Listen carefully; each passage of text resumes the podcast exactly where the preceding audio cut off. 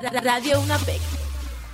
Nací en Santo Domingo en el año 1946, un 30 de noviembre.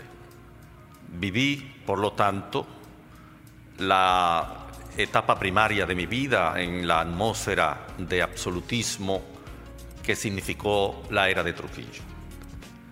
Desde el punto de vista espiritual, la desaparición de la era de Trujillo eh, ha marcado toda mi vida, porque viniendo de ese escenario en el que el poder absoluto se expresaba con una eh, fuerza deformadora de la conciencia infantil, era obvio que al toque de la clarinada de la libertad, mi espíritu, que desde niño fue un espíritu indagador, que le preguntaba a las cosas, que quería buscar una eh, verdad escondida en ese silencio tan característico de la dictadura de Trujillo, un niño con esas condiciones obviamente tenía que reaccionar a la apertura de la libertad que entonces se abría.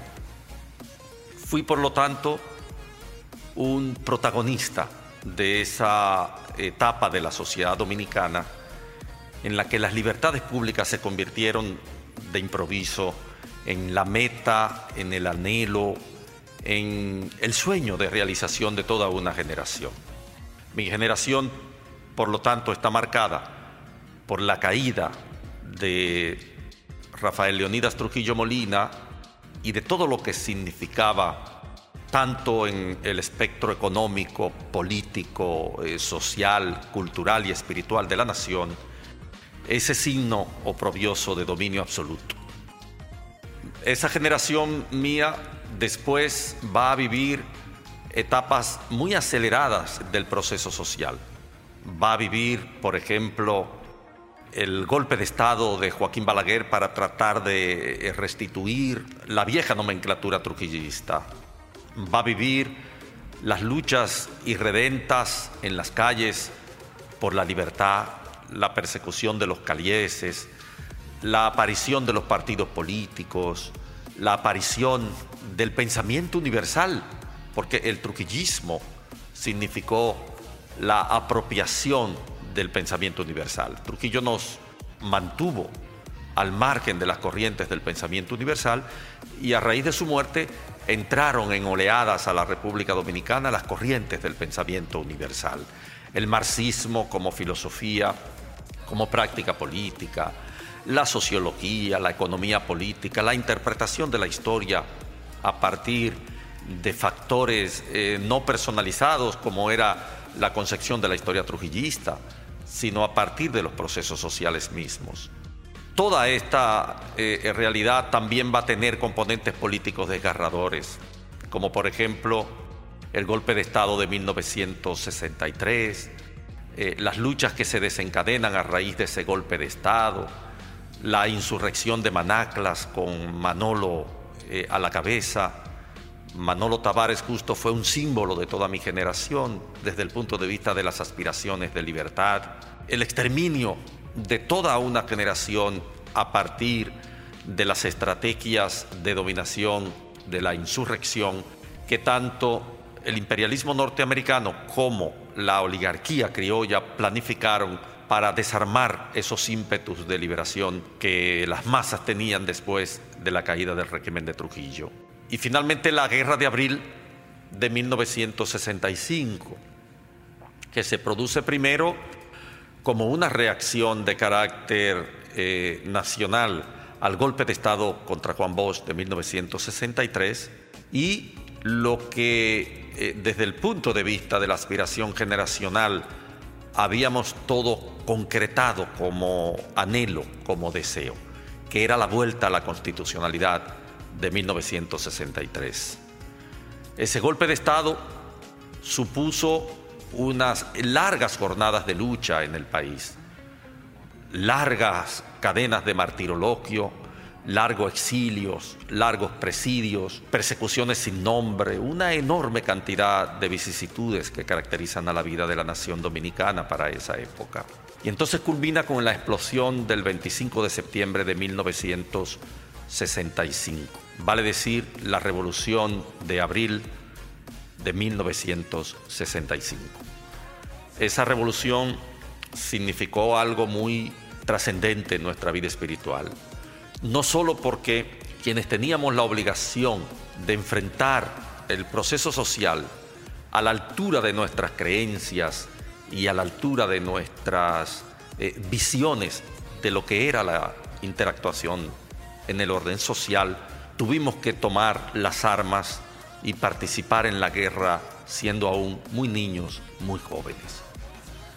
Pero desde el punto de vista estético, la guerra de abril también dividió la sociedad dominicana. Se comenzaron a crear los grupos literarios que provenían de los procesos ideológicos que se habían vivido y se conformó primero el grupo Arte y Liberación, que se hizo en el seno mismo de la guerra e incluso un poco antes como expresión de las ansias de libertades eh, derivada de la desaparición de la dictadura de Trujillo. Después el grupo El Puño, que se creó eh, en el seno mismo de la guerra de abril de 1965.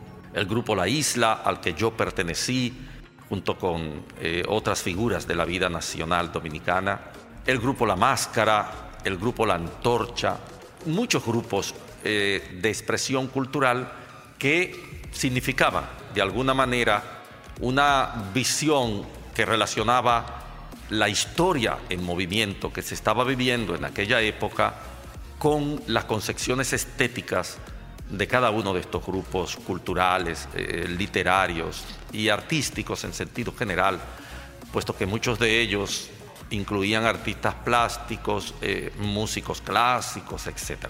Esa es, de alguna manera, la materia prima de la que se fue nutriendo mi espíritu. Yo fui, en términos personales, un resultado concreto de esas jornadas. Y desde el punto de vista de la creación estética, asumí el arte no como una manifestación del espíritu que tenía su razón de ser en sí mismo, sino como parte de una visión de la historia, como parte de una expresión en relación con la cual nosotros creíamos participar de la historia en movimiento. Aportábamos, dábamos un sostén de carácter espiritual en la expresión de las obras artísticas. Yo pienso que esta fue una generación marcada una generación entrampada, una generación que va a vivir un poco más adelante la decepción de la historia. Entre estos dos polos, sin ninguna duda, se ha movido mi literatura en la República Dominicana, tanto en lo que respecta a la poesía como en lo que respecta a la producción eh, de carácter ficcional eh, narrativa, el cuento, la novela, y en lo que respecta a la ensayística, que ha sido una ensayística que eh, se ha vinculado con eh, los procesos históricos. Mis artículos en los periódicos dominicanos durante más de 20 años, la producción de carácter intelectual de los análisis de los procesos históricos, mi vínculo con los lectores a través de la de la columna del periódico, eh, ha sido eh, sin ninguna duda una fuente que ha llevado a los lectores a los otros géneros que yo he estado cultivando en nuestro país, en la literatura dominicana en los últimos años. Esta es una visión de mi historia personal que está sustentada en la obra.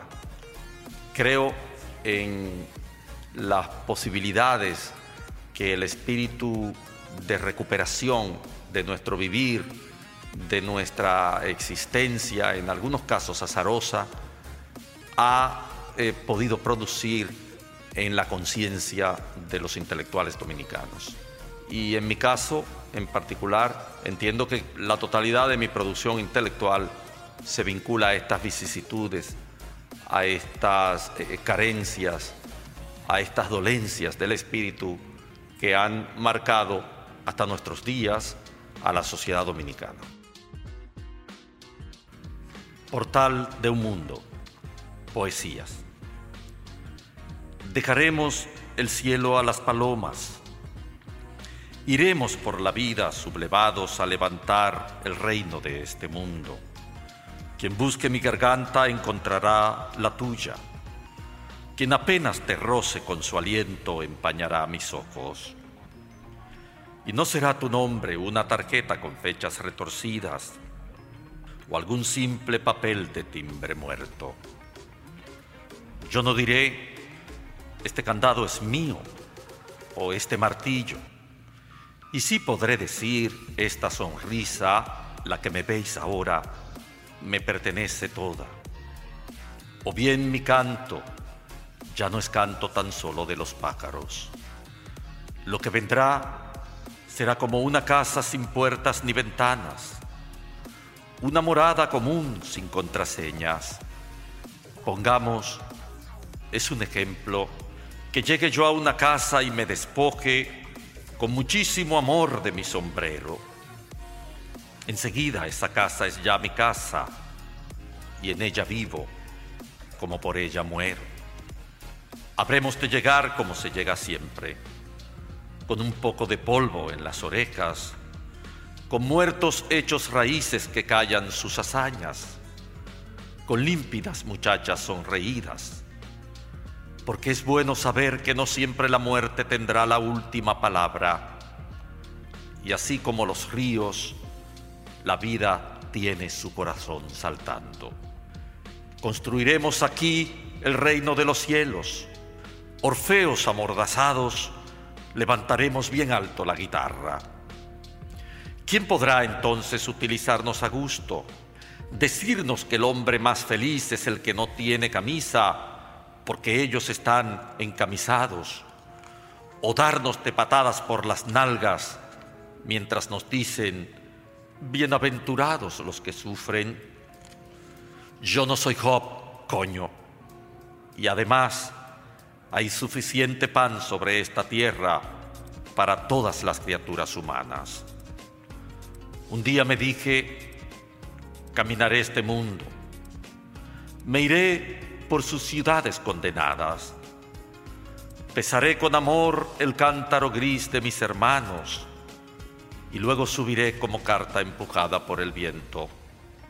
Dije, sea la hermandad para nosotros y rodó la hermandad por los caminos. Canté dulces canciones y como un ramillete rompieron la guitarra en mi cabeza. Amé la vida como a una madre pobre, y el tugurio me dieron por morada. Esto aprendí. Quien habla del amor, dice la guerra. Quien toma su bastón y se coloca del lado de su pueblo, dice la guerra. Quien reclama su puesto en este mundo, dice la guerra. Por eso, cuando las mordeduras del reino agonizante levanten sobre ti su organizado fuego y tu propia grandeza sumergida avance hacia la guerra necesaria, que no tiemblen tus manos, que por toda esta sangre que ha caído vamos a hablar nosotros. Es tuya la verdad, tuyo es el pueblo y tuyo es este mundo que he pedido y que golpea con amor todas las puertas. Cuanto tuvo dolor, que se derrame, que busque sobre el fuego el follaje que nunca ha conocido. Cuanto fue soledad, golpeo, cárcel, que marche contra el odio saltando, venciendo, hasta que tú que navegas conmigo en la cornada encuentres lo que eres, lo que te han negado en el nombre del Padre del Hijo y de los hijos del Hijo, que a fin de cuentas son el mismo Padre. Que no tiemblen tus manos, que en medio de la noche como un hijo dulce, este mundo sin puertas ni ventanas nos ocupe, para que oigamos su melenudo amor, su fuerza encaramada. La infancia y el signo. Con su tatuaje eléctrico, el danzante monologa sobre las causas y los efectos.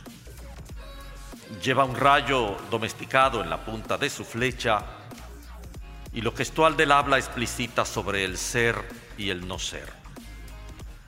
El danzante convoca a los espíritus. En el bolsillo derecho de su bata blanca lleva un estetoscopio y un rabo pequeñito en el izquierdo. El danzante es infinitesimal. De un hueso de su hermano hizo el hacha de su hermano. El danzante es un automovilista. El danzante es un cosmonauta. Abrió un surco, giró sobre una piedra. Agua y fuego acoplaron su vuelo. Puso estatuas, mordaza celeste, campos, sílabas rotas, bombas y utopías. Sobre tierra noval, la epifanía de un yo transfigurado hizo fosforescencia. Un dios y un hombre hablaron del planeta, y uno de los dos aún no existía. Pasa el sol con cuchillo, el danzante toma su bicicleta. Pasa el sol con un hacha, el danzante se ha fijado en la saya. El sol lleva tres cuernos. El danzante le anota los repechos. El sol pasa y hay otro sol que mira. ¿Qué viejo sílex duerme bajo esta mano mía? ¿Qué pequeño cuchillo ceremonial, mortuorio, pezuñado hizo una mano libre e hizo al hombre? En la infancia del tacto, lo esplendoroso fue el agua, el fuego, la piedra, el barro, el árbol. Siglos inmemoriales en que el hombre pudo tocar las cosas sin nombrarlas. Capítulo primero de la otra Penélope, novela. Cuando la sacaron del agua, sus ojos abiertos eran dos avalorios de fuego. Libre de la memoria, ajena a la urgencia feroz de la ciudad que cada mañana rescataba su ritual de sombras presurosas, la dureza del rostro patinaba en esos ojos sin norte que pugnaban por perdurar y prolongarse más allá del misterioso esfumato de la muerte más allá de ese sábado estremecido por el chasquido de su propio cuerpo en el agua, más allá de la pequeña muerte que comenzaba ahora, de la otra muerte a la que siempre se negó en la absurdidez de la espera, de la silente muerte del olvido. Contra la perplejidad de la multitud que rodeaba el cadáver, la brisa de la mañana paseaba por sobre los árboles y las casas bajas, un nimbo que no era nostalgia ni ternura. Estaba a la orilla del río, tendida e inmóvil sobre su sombra, y yo pensé que, como siempre, los que la rodeaban abonaban a sus propias muertes una de esas reflexiones que encajan a la indefinición y al miedo. Ella, en cambio, desafiaba por fin sus utopías. Era dueña de un acto, de un acto mínimo que no hizo sino reafirmar la esencia de los días y las gentes, y que la alejaba ahora de los helechos y la hierba, de los chaparrones de verano y el alborozo y la excitación de jugar a los barcos en los tajamares, indiferente a los curiosos, bajo los aleros de ese recodo de patria colonial que yo le enseñé a irrespetar, porque estaba bueno ya de ruinas y discursos, de presbíteros y civilistas despanzurrados sobre la dulce carga de la patria. Sé que pese a toda su muerte, le gustaría recorrer otra vez la calle de los nichos, enredarse en mi cintura como si se trepara al penúltimo de mis deseos, lanzar piedras chatas al río que le devolvería arabescos grises, ver las jetas frías de los que la rodean, hecha cadáver, como si su muerte los abarcara en toda su extensión, como si el absoluto de su soledad fuera un poco la soledad del mundo. Luego irse, porfiada y felina, a pesar de ese silencio lánguido, absorbiéndome en esa idea de sí misma que me hacía pensar que del otro lado de sus fervores y sus abatimientos estaba la otra, la que se perdió entre sueños de cretonas crujientes y yuyos y cigarras, la que nunca existió. Pero todo eso es desvarío de un segundo, brusco tropel de todo lo que quedó sin respuesta en nuestras vidas, y al cabo de los días será la crudeza de esos ojos abiertos la que llegará a mi memoria a entristecer otras tardes. De nada sirven esos silencios y esos anonimatos de los que te interrogan del lado acá del enigma, espléndidos y miserables, en cualquier sábado que no sea este en que te estoy viendo y perdiendo, con fanfarrias de plumas y última moda, atravesarán la calle El Conde y mirarán hacia la pequeña calle de los nichos donde tú no estarás, donde tu recuerdo será un color malva derrotado a los pies de la tarde. Nada es el tiempo, Alba Besonia, nada ahora el basural del mundo que puteó tus sueños y clavó alfileritos plateados en tu cuerpo, para ventear la mentira dolida y diaria de fingirte tierna, restallante sexo contra sexo, en ese resorte que se abre a la hora del amor y que tú dabas distante, entrecerrados los ojos, como si cumplieras un rito obsceno, como si fueras tú la que putearas al mundo, yendo de la ternura desembosada al mutismo, a ese lado rampante de la existencia que se agolpa y te ladra desde la ayepción y el odio. Por eso vuelas sobre los dos pozos quietos de tus ojos, tus ojos de suicida, tus ojos de infinito, tus ojos de silencio más allá de la palabra, tus ojos de naufragio apetecible, tus ojos en cierta forma inatrapables, abiertos contra la sentencia del poeta, vendrá la muerte y tendrá tus ojos, porque los tuyos no, Alba Besonia, contra la muerte inimaginable están abiertos, contra la podredumbre de los que acampamos en un rimero de asco, contra los invictos, contra los insobornables, contra tus deseos de vivir y escrutar la noche sabiéndote bella y amada, y contra el cuartico del hotel de chinos de la calle Duarte donde ofrecía tus senos en la semipenumbra, gastando nuestras horas en silencio, sin necesidad de ver el decorado de la habitación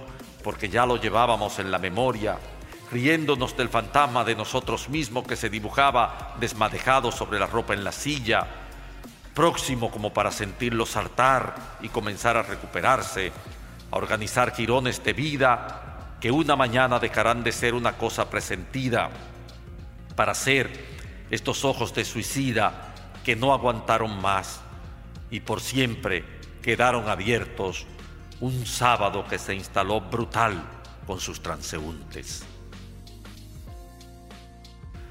Capítulo primero del Violín de la Adúltera, novela. Junio 27. Una bandada de ciguas entró y salió del espejo, mientras leía el primer anónimo en el que me comunicaban que mi mujer me estaba pegando los cuernos. Hasta ese día se podría decir que era dueño de una dicha sin nubes, que comenzó a mustiarse en la soledad de los labios repitiendo palabra a palabra las acusaciones fulminantes escritas en un delicado papel azul. Leí en silencio, no tenía firma. Quien lo escribió demostraba urbanidad y hasta pena por lo que me comunicaba. Trazos elegantes que engirafaban las letras subiéndolas hasta el cielo, pero al final sin firma, un ordinario anónimo. En la confusión de mis ojos leí de nuevo el nombre del destinatario no había dudas. Las finas letras enquirafadas decían mi nombre, licenciado Néstor Luciano Morera. Vi cuando las bandadas de ciguas desfilaban al olvido, perdiéndose en la superficie del espejo, una detrás de la otra, calladitas. Pero los sonidos de cada palabra del anónimo eran como si me hubieran regalado una orquesta, sonando dentro de mí cada instrumento cercándome con el quebranto de la duda y la melodía toda convirtiéndose en la centinela de mi insomnio. sin mengua de mi hombría, me situé temblando bajo la luz de la infamia. El calor me caía de arriba, de un cielo limpio, de un aire cristalino, de un atardecer inocente. Llegó el olor que se advierte en el trópico cuando en la lejanía amenaza llover y pensé que ese olor no se armonizaba con el cielo tan limpio. Fue entonces que lloré, sí, como un pendejo, con piernas temblorosas y un desastre en la mente. El lagrimón veloz rodó caliente por mi mequilla izquierda. Llorar no es la hoguera final del sufrimiento, pero a uno no lo han educado para quemir las penas. Desde niño te reprimen el llanto, te atacan la congoja, te acomodan la conciencia para que aguantes como un hombre, coño, los ramalazos inesperados de la vida. Con esa costra a cuesta, harto de andanzas y sorpresas, uno llega a creer que únicamente lloran los pendejos. Y sí, lloran los pendejos. Lloré, esa única lágrima corriendo caliente por mi mequilla izquierda, que hice desaparecer rápidamente entre aturdido y avergonzado, era como el presentimiento de que algo se agazapaba en la mortificación que comenzaba a tomarme. La sensación de que la vida enjuagaba en esa lágrima el trapo sucio de todos mis pecados. No podía estar en paz con mi papel azul en la mano, creyéndome mirado, observado, como si fuera transparente, queriendo escapar en un rabo de nube que cruzaba veloz, figurándome que todos se reían presintiendo en cualquier mirada de mis compañeros de oficina el vuelo de una ironía macabra. Sentí que era una barca navegando en el mar del rencor y odié las letras enquirafadas que describían la culpa, las flores rojas en la cabellera de la mujer que limpia la oficina, el portalón de aquella tarde de febrero bajo el que la recordaba empapada por la lluvia. Odié si lloré por pendejo, odié por equivocación, por la corazonada de que un férreo destén desconocido contra el que mi amor nada podía, estaba hundiéndome sin remedio en la desdicha. Odié, sin destinatario, abriendo y cerrando las aletas de la nariz como si me molestara el olor rancio de una cerveza, lleno el corazón de ruinas, el rostro cavado por la contrariedad, sin ninguna imagen precisa en la que pudiera encarnar el rencor. Le inventé una cara a la mujer o el hombre que cinceló el anónimo con esas letras tan finas. Muchos rostros difusos, caras posibles, conocidas y desconocidas desfilaban por mi imaginación. Mi odio no tenía sentido. Me tornaba a ser el niño desvalido que no tiene asidero en su desamparo revolviendo la tristeza que provenía de las letras enjirafadas del papel azul que todavía tenía entre mis manos. Entonces, son suficientes unas líneas cínicas redactadas con una falsa compasión en la que se te comunica que tu mujer te es infiel para que el mundo se te venga encima, para que veas venir la niebla y todo se derrumbe, pensé. La carta había venido en un elegante sobre, también azul, con una leve fragancia indescifrable. Me la entregó Elso, el mensajero de la oficina, maricón de carroza cuya feminidad nos es ya natural y tolerada. Tan pronto la leí, asustado, miré hacia él. Estaba en su lugar, un escritorio pequeño junto a la puerta de entrada, entretenido con unos papeles. Primero pensé en preguntarle quién se la había entregado, pero abandoné la idea. Fugazmente pensé que los anónimos compaquinan con la personalidad de los maricones y quise acusarlo. Luego volví a pensar que era imposible. Elso no se involucraría en un chisme de esa magnitud, entregándome él mismo el anónimo. Además, creo que me tiene afecto. Elso es tuerto, Perdió un ojo en un pleito de barrio en las alturas de la ciudad donde vive. Aunque se le puede calificar de manso, desovilla un valor en medio de las dificultades que muchos hombres de pelo en pecho quisieran tener. Fue en medio de una trifulca que su amante de turno quedó atrapado en un barcito de mala muerte de Villa Francisca llamado La Nevera. Lo cogieron en el callejón tratando de escaparse sin pagar y lo estaban golpeando. A Elso le fueron a avisar. Corrió dos cuadras con un ronquido que le salía de la boca y entró al callejón repartiendo trompadas, ahogándose sin encontrar resuello, quemándose en el hervidero de una hombría que lo transformó en un león, zumbando los golpes en medio del rebujo. Casi lo tenía fuera de la trampa cuando una botella le dio en plena cara y le hizo perder toda idea de sí mismo. A él no le preocupó cómo fueron amontonándose las horas, los días, las semanas. El tiempo era un suceder enrevesado. Al despertar tenía una venda en el ojo derecho. Primero le dijeron que era por una herida y que después todo se arreglaría. Pero sin darse cuenta le comenzó a clarear el sentido, a notar un vacío en lo que antes era el globo del ojo, a familiarizarse con las negras figuras del desastre. Antes de que se lo dijeran los médicos del hospital, Elso sabía que era tuerto. De los hombres de la oficina, solo yo fui a verlo al hospital. Esta ciudad es pequeña y un maricón que lo admite, que vive como tal, es un trueno demasiado fuerte como para que le permitan morar en el limbo de la indiferencia. Los hombres se cuidaban. Elso es simpático y obediente en su trabajo. Y si no fuera por el qué dirán, los muchachos lo hubieran ido a ver al hospital hasta esperando disfrutar de alguna ocurrencia divertida, puesto que Elso es capaz de burlarse de su propia desgracia. Aunque eso no fue lo que hallé cuando entré en la sala común del hospital y él me reconoció. De la garganta le salió como un silbatazo ronco y triste, su voz amanerada aleteando de desesperación ante la cruda realidad. ¡Ay, licenciado! me gritó desde lejos, Ahora sí que no soy nada en la vida, negro, pobre, maricón y tuerto. Usted se imagina que un ser así sirva para algo. Había ido porque tenía que preparar un informe para el departamento de personal. Ignoro si él solo sabía, pero sus exclamaciones me desarmaron. Claro, no le dije nada. Escuché compadecido el remate de la desdicha el muchacho por el que había peleado lo dejó, ni siquiera lo había visitado en el hospital.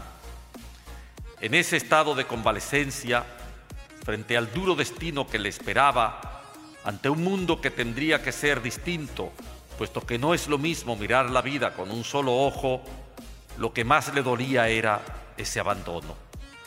Mirando a su alrededor, con el único ojo que le quedaba, me lo susurró como si se estuviera confesando y yo fuera su confesor. Es como sufrir dos veces, licenciado, que lo abandonen a uno y tuerto. ¿Cree usted que un trapo así merece vivir? Dos días después intentó suicidarse. Escribió en un papel algo incomprensible y se tomó un montón de pastillas que le llevó un amigo. Los médicos lo sacaron de la orilla del sepulcro con tres lavados de estómago. Yo no escribí el informe que hubiera significado la pérdida del empleo y Elso entró a la oficina tres meses después con sus lentes negros, una fervorosa felicidad en el rostro, lejos de los golpes de la vida que su corazón tembloroso y desierto debía haber sepultado. Parecía increíble que fuera la misma persona. Nunca más habló del asunto. Pero yo sentí en el fondo la aridez del alma a la que es mejor no acercarse envuelta en la sonrisa y en la falsa alegría. Elso no podía menos que sufrir.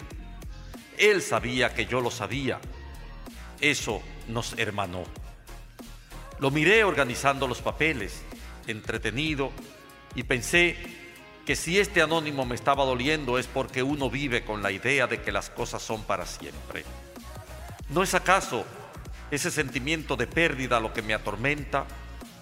Ni siquiera he analizado la posibilidad de que todo sea mentira, una broma pesada. Todo es una broma, la eternidad es una broma. este papel azul puede también ser una gran broma. Yo soy una broma, todo es un gran relajo. Un simple papelito, un anónimo pervertido me puede poner súbitamente frente a un catálogo de mis miserias y mis errores. Y lo peor es que leo y leo estas infamias y no puedo evitar anticiparme trágicamente al balance de lo que hasta hoy había tenido como mi propia vida. Salí a la calle doblando el sobre azul con el anónimo y metiéndolos en el bolsillo del pantalón. Sentí como un fulgurazo el resplandor de todas las miradas sobre mí al salir. Les habrá resultado extraño porque nunca salgo. No dije nada y salí. Soy el que siempre se queda en la oficina, el que siempre está, el que nunca se marcha. Mi vida no tiene nada de heroica, creo que la de los demás tampoco. Soy abogado, no he ido nunca a los tribunales y en las apacibles horas de oficina, muchas veces cuando todos se han ido, escribo poesías y relleno este diario. Incluso llegué a escribir el esquema de una novela que algún día terminaré. Repito que mi vida no tiene nada de heroica. Quizás por eso al salir me sorprendí pensando en la novela. Creo que la idea de escribir la novela es lo único heroico que se me ha ocurrido. Iba bajando la escalera y pensaba, más bien soñaba con algunos personajes, con celajes que poblarían las páginas de esa novela. Fugazmente, a mi paso, sentí que me saludaba. Respondí desde el playón desierto en que me hundía y vi por la amplia puerta de cristal que lleva a la calle los tajos de la bruma que la oscuridad deja caer al atardecer en el Caribe con el sol muriente. Afuera supe que estaba en mis verdaderos límites. Saqué el sobre azul y leí de nuevo mi nombre dibujado con esmero por las letras enquirafadas, licenciado Néstor Luciano Morera. Caminé por la ciudad hasta que el resto de la tarde sucumbió ante la noche, sin otra razón o motivo que el de alejarme del trajín de mi propia alma. Divisé los contornos del barrio donde vivía por una hendidura sombría que me congeló de espanto y me di a la misericordia de Dios, al azar a lo que ocurriera. Pensé que para los griegos era inútil huir del destino y antes de entrar en mi casa recordé los versos de José Mármol, un poeta amigo que me había dado a leer un libro que aspiraba a publicar en los próximos días. Arroja tú los dados, Señor, te ha llegado el turno y es invierno. De mi libro Al filo de la dominicanidad, el artículo La dominicanidad según Jack Veneno. Hay una lectura de la lucha libre que remite a la dominicanidad y que ha dotado a la detestable parodia de combate que escenifica y a su héroe del privilegio de la chispa popular. Más que la influencia del azar desnudo o el despliegue asombroso de una técnica de combate, Yat Veneno triunfa siempre porque él es toda una teoría sobre el ser nacional. Si algo intangible define la dominicanidad, es esa lucha a muerte entre el parecer y el ser. De hecho, la tumultuosa carga de nuestra cotidianidad está atravesada por el fantasmeo y el lenguaje enfático de la grandilocuencia, factores que se encuentran permanentemente diluidos en el espectáculo de la lucha libre, que definen y tipifican al héroe y están destinados más que a asegurar un resultado, a representar un carácter nacional. Transformado en imagen, Jack Veneno es la dominicanidad en acto. La moral caballeresca que lo cubre es siempre efectiva porque todos sus éxitos se quedan en el limbo del parecer. Hace ya más de 15 años que Yat Veneno es campeón medio europeo. Y aunque los europeos no se han enterado, eso no tiene la menor importancia. El caso es que en cada ocasión él arriesga algo. Tal parece que siempre hay algo que él puede perder. Casi con toda seguridad, esta es la ley que aviva el interés del espectáculo. Hay algunas simulaciones groseras. Yat Veneno puede torcido de, dolor y sangrando. La sangre es un espejismo impactante. debilita al héroe, pero lo fortalece al mismo tiempo, ya que los rugidos de solidaridad del público son el velo honorable que lo reanimará. Morder por momentos el polvo de la derrota. Aunque todo está hecho para dar la idea de que nada influye por adelantado, este sesgo de peligro nos permite recordar que a pesar de ello, Él es un individuo humanamente situado sobre el ring. Lo que se significa es un combate de gladiadores, pero Yad Veneno impone su nombre al glamour de la generosidad. De entrada, Él es un técnico frente a una verdadera legión de rudos. Sus oponentes son gallinas, cobardes y frecuentemente bandidos internacionales que llegan aquí precedidos de un cierto terror. Todos sus sacrificios se zambullen en este signo de amparo. Sus caídas y abatimientos son momentos de peligroso trance de la justicia. Y es por ello que sus triunfos son siempre exaltados, asumidos por la muchedumbre como cosa propia, sentidos como el noble instante en que el bien triunfa sobre el mal. Él tiene también el halago de la santidad. Cuando golpea, el locutor afónico repite una y otra vez que él es el hijo de Doña Tatica. Doña Tatica es la madre de Yat Veneno, pero el diminutivo remite a la Virgen de la Altagracia, que es a su vez la madre del pueblo dominicano. Cuadro beatífico que se completa porque Veneno combate acompañado de su hijo Rafi Sánchez. La leyenda recupera así un vínculo fundamental con el sentir de las multitudes. El heroísmo puro, el episodio poético del gladiador que defiende su entorno familiar. Este ámbito familiar ilustra el sacrificio de la familia de Yad Veneno, la invocación de su madre cuando él golpea, su hijo Rafi Sánchez, los gestos de familiaridad con los que se identifica a los miembros de su cuadra, etc pero es símbolo dramático de la familia nacional por la presencia elíptica de la Virgen de la Altagracia.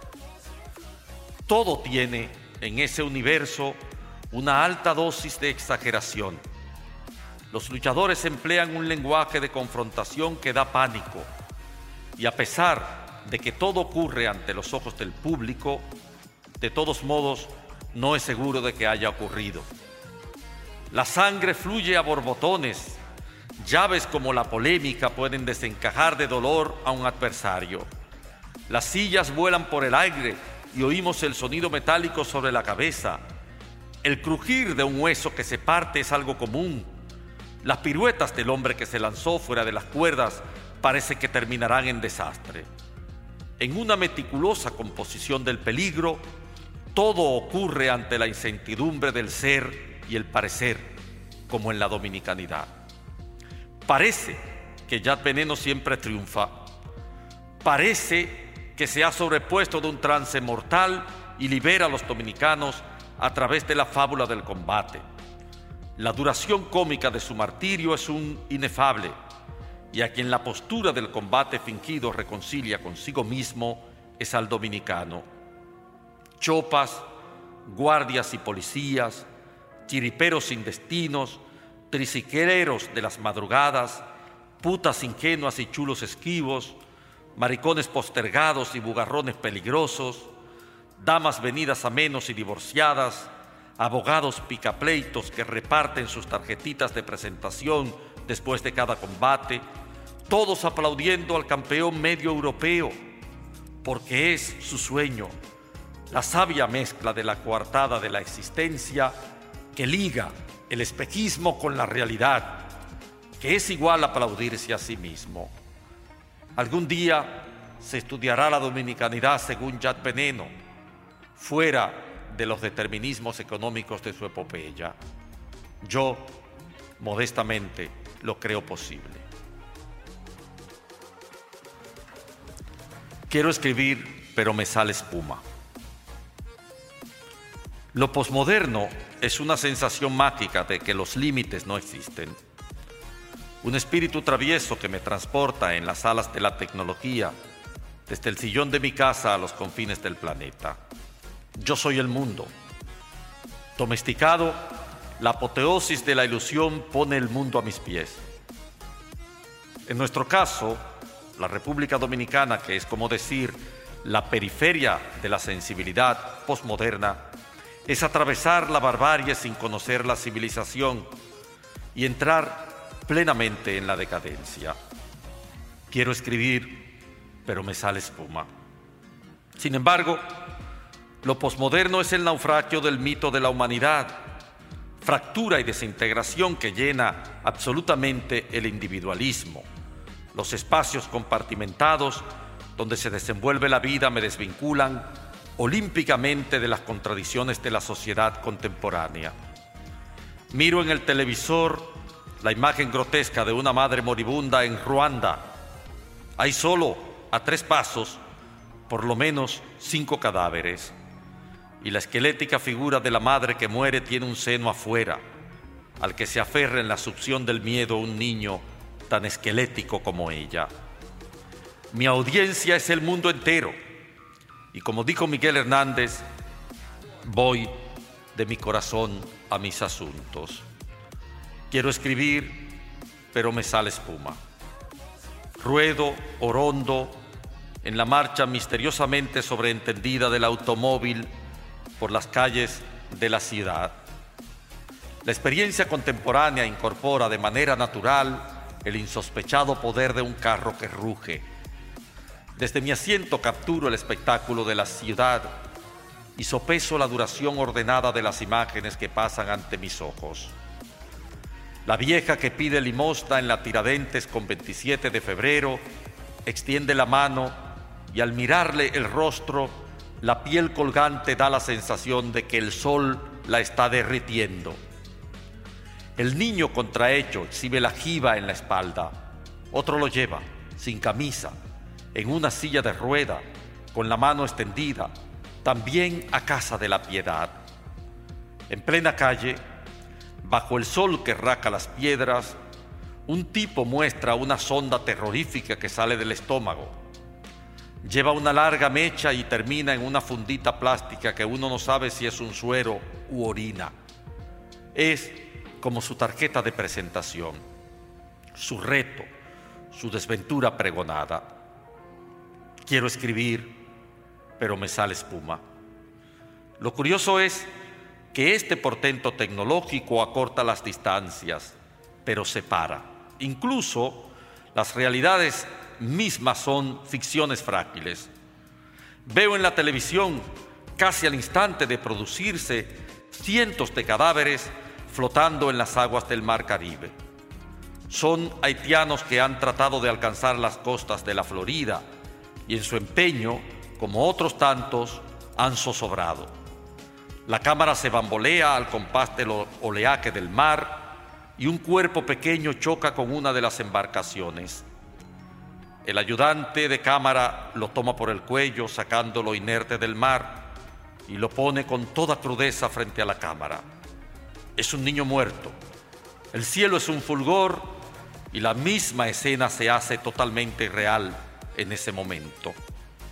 Quiero escribir, pero me sale espuma.